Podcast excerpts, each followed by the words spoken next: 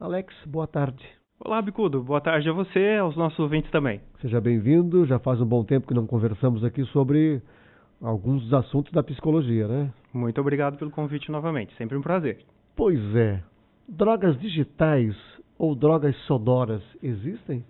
Então, Bicudo, é, segundo algumas empresas que comercializam esse tipo de produto, elas existem e teriam aí a função de alterar a nossa consciência até chegando próxima a uma alteração, segundo essas empresas, é, de uma droga de abuso, né, com efeitos parecidos às drogas de abuso. Comercializam, fazem propaganda para ganhar dinheiro e aí os efeitos, se tiverem realmente, que se vire, né? Vendem, vendem inclusive até com estratégias comerciais muito bem elaboradas, do tipo, o primeiro pacote que é vendido, ele vem só com um tanto de minutos, depois você, se quiser supostamente usar mais uma dose, ter mais uma sessão, você teria que comprar um outro pacote com mais tempo, mas que na realidade a gente sabe que não causa absolutamente nada daquilo que está é, sendo veiculado, está sendo é, vendido como o causador de efeitos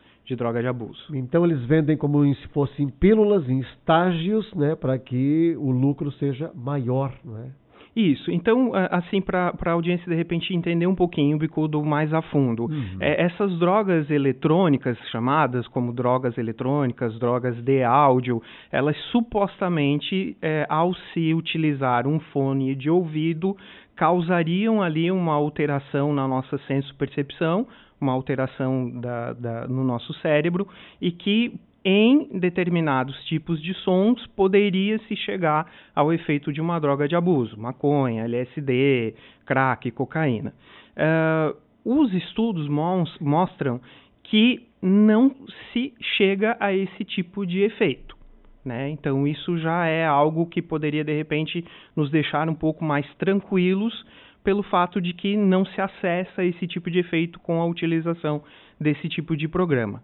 Porém, a gente tem um outro problema que aí precisa é, ser conscientizado, ser debatido, que é não existem estudos suficientes que esclareçam o que exatamente esses sons causam, que são chamados de sons é, binaurais. Eles são frequências diferentes, né, com um fone de ouvido é, que adentra a nossa orelha e supostamente gerariam ali uma terceira percepção. Não existem estudos que esclareçam exatamente o que, que isso causa. E se a gente não tem estudo que esclareça exatamente o que causa, a gente já tem um alerta. Não é para ser usado, uhum. né? não é para ser experimentado. Porque o mínimo de exposição que você está tendo a esse tipo de conteúdo, você pode estar tá gerando ali um, uma resposta é, muito ruim para a saúde mental, para a saúde orgânica no geral. Uma coisa já sabemos, de certeza, quem ouve música com volume muito acima do é, é, solicitado, do orientado, né, vai ficar surdo, vai perder a audição e vai ter problemas em breve, né, Alex? Exatamente, Bicudo. E aí é até interessante assim os pais ficarem atentos é, que existem softwares, ou às vezes até o próprio uh, o programa ali do celular já vem com isso instalado, uhum. que quando você vai aumentando o volume, aparece para você numa barrinha de notificação dizendo, né? Uma linha vermelha. Exatamente, a partir daqui já não é mais saudável. Eu acho que esse é um ponto que a gente tem que abrir aí sim a discussão e a orientação junto aos nossos filhos, junto aos nossos jovens, de compreenderem que um fone de ouvido ele não deve ficar grande período é, sendo utilizado. Né? Aliás, essa questão das drogas digitais fez com que a Sociedade Brasileira é, de Pediatria, é, pediatria hoje eu estou com a língua um pouco travada, fez uma orientação de que os pais prestassem atenção a esse uso contínuo que os filhos têm atualmente do fone de ouvido essa exposição exagerada por muitas horas ela causa danos, danos que são irreversíveis. Então vejamos, a preocupação em relação à utilização dessa suposta, eh, esse suposto Conteúdos. áudio, conteúdo, né? Ele está, na verdade, mostrando para a gente que a gente também tem um outro problema que precisa cuidar: o uso do fone de ouvido em volume elevado ou por horas excessivas. Eu tenho até medo de falar de uma coisa como essa porque parece que pode soar como propaganda, né?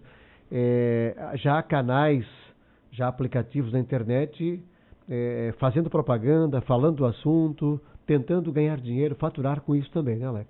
Exato, Bicudo. Esse mesmo medo que você tem, eu também possuo.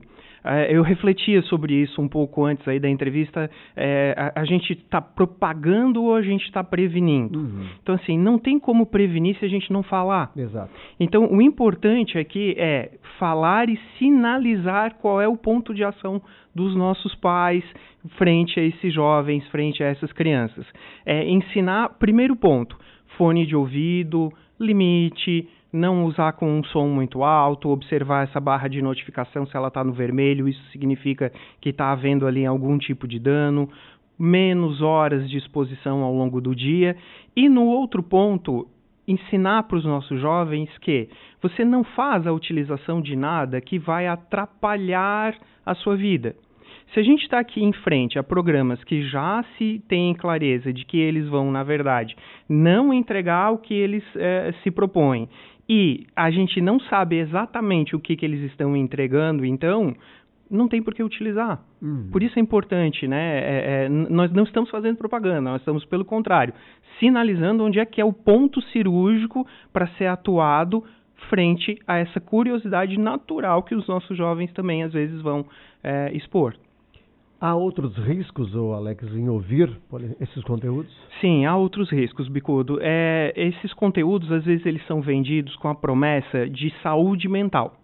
Então, algo do tipo, não só uh, na questão da, da, das drogas digitais, mas na da questão de que esses sons binaurais possam curar depressão, possam curar transtornos de ansiedade, e aí a gente já sabe também que eles não são é, eles não têm função de tratamento.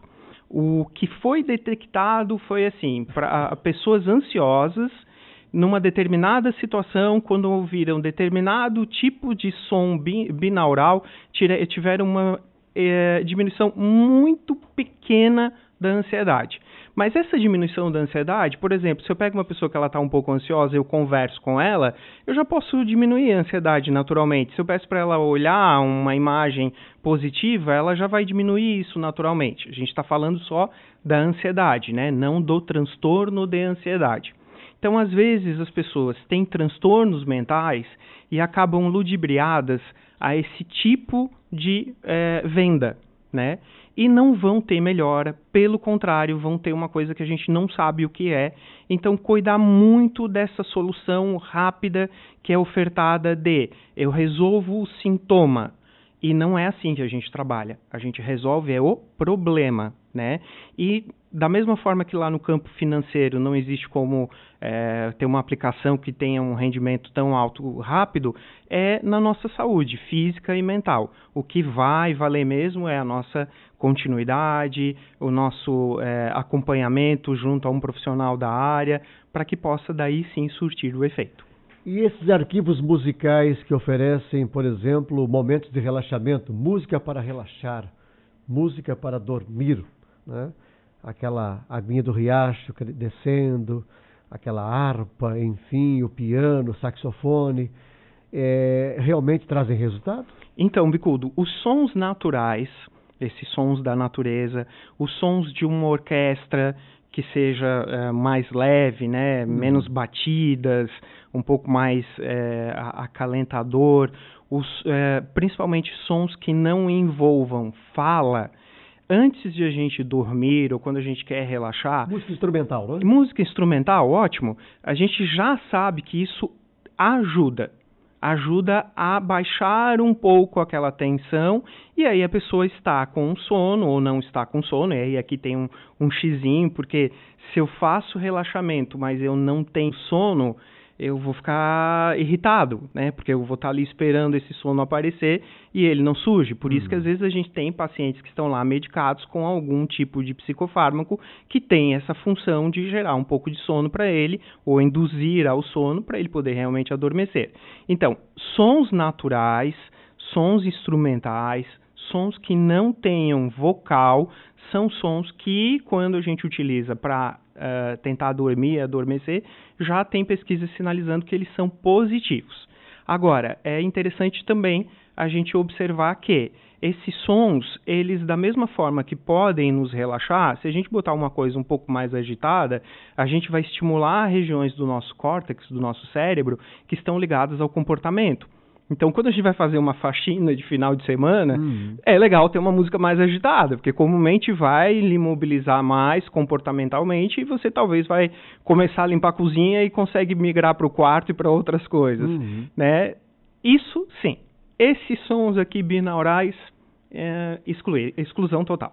Falando em música, lembrei do meu amigo DJ, DJ JB, que agora há pouco mandou mensagem, ele é de Criciúma, estava em Cocal do Sul, ligado aqui na Marconi. Alô, JB. O JB é um DJ das antigas, né? Ele já tem lá os seus 40 e poucos, 50 anos de idade, então ele toca música dos anos 80, né? Que fazem muito bem, por sinal, não é? Com certeza, Bicudo. Falando em música, a gente percebe nas baladas mais jovens, né? Sempre um som muito alto, muita batida, né? Muita variação sonora, né? um som com muitos efeitos, inclusive feitos na hora, né? Um som muito alto, muitas vezes locais em que o pessoal também utiliza drogas, né? E aí aquela pancada muito forte. Isso leva a uma viagem também, né, Alex? É, é tudo que é, gera uma exposição excessiva faz algum tipo de é, é remete a gente para algum tipo de não, não quero usar a palavra alteração aqui mas alguma mudança, uhum. né? Tanto comportamental como psíquica. Então, Alucinógeno com som muito alto vai fazer você viajar. É, perda de consciência é algo bastante perigoso, uhum. né? É eu não estar é, executando uma ação e tendo consciência exatamente de qual o grau daquela gravidade do que está sendo feito, uhum. né? Então, sempre tomar cuidado, assim, com exposições de muito tempo, né? Ah, você foi a uma festa, até por questões auditivas aqui, de preservação é, é, da saúde auditiva, é, se expõe um pouco ao som alto, dá uma volta ali fora, daqui a pouco volta novamente, tentar fazer esses intervalos até para também ter um pouco mais de conforto auditivo. Quem já ouviu um som, né, nesse perfil que falamos, né, uh, deve se preocupar em já ter ouvido algo parecido, imaginando que é o assunto que estamos falando, pode ter trazido algum problema? Não? Uh, períodos de exposição maior. Uhum. Acho interessante a gente pensar assim, Bicudo. É, a gente já sabe que não é um evento que vai causar um grande problema, né? A gente não sabe exatamente o que causa, a gente só sabe que não vai causar um grande problema. Mas existem pessoas que são mais suscetíveis a algumas coisas, pessoas que são mais suscetíveis a determinados tipos de som. Uhum. E elas podem ter ali um, um uma reação não muito agradável. Então, assim, procurar não repetir o episódio e também não trabalhar na linha da curiosidade, porque vai ser diferente, vai, mas é apenas uma diferença auditiva.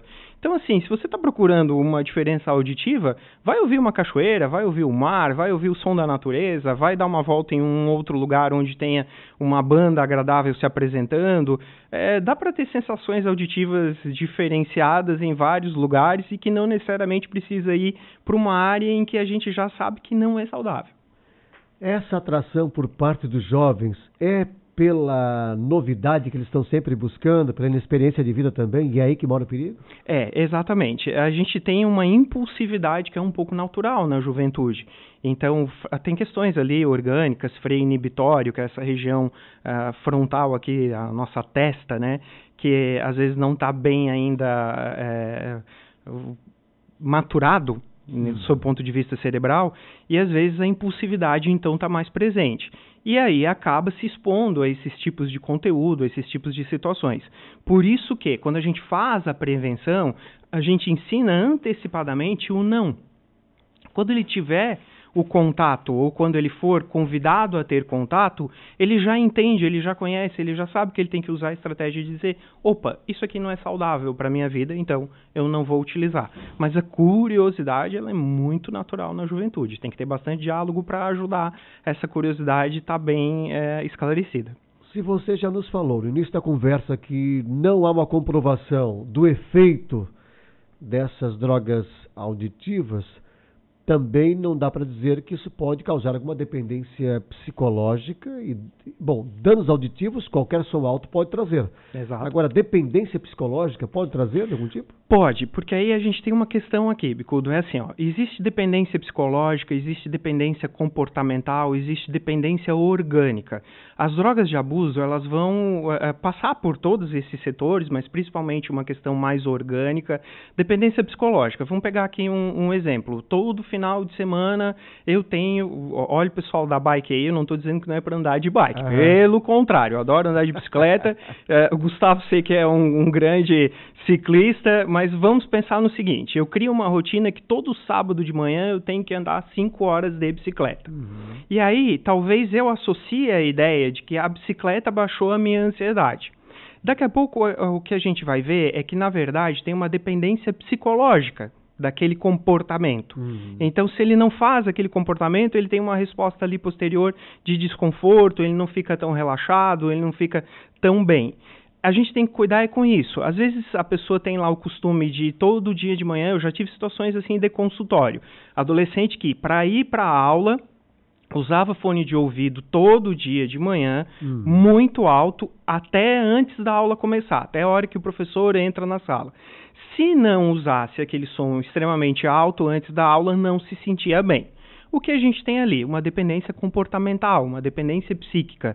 Ela não tem uma via orgânica, mas ele está fazendo tantas e tantas vezes aquele comportamento que o cérebro naturalmente já está solicitando aquela ação. Então é isso que a gente tem que cuidar. Ah, não. O, o Alex disse que as pesquisas disseram que não tem a dependência orgânica. Ah, então eu vou utilizar. Não, porque daqui a pouco eu crio a dependência comportamental psíquica. Você fica escravo daquela atitude. Algumas pessoas, Exato. por exemplo, só almoçam ou fazem qualquer refeição quando sentam naquele determinado local, na exato. ponta da mesa ou no meio da mesa, não é? Exato, exato, Bicudo. É. E não tem problema quando é positivo, uhum. né? A questão ali da bicicleta, poxa, se você pode andar de bicicleta todo sábado de manhã, fantástico, nenhum problema, né? Desde que você esteja orientado ali pelo seu uh, educador físico, pelo seu médico, etc. Mas a questão é quando a gente pega essas atitudes que não são saudáveis ou a gente ainda não sabe exatamente o que elas causam e essas ondas binaurais, a, a intensificação dos estudos é de 2018 para cá. É, no século passado a gente já tinha isso, lá em 1800 a gente já tinha uso de ondas binaurais.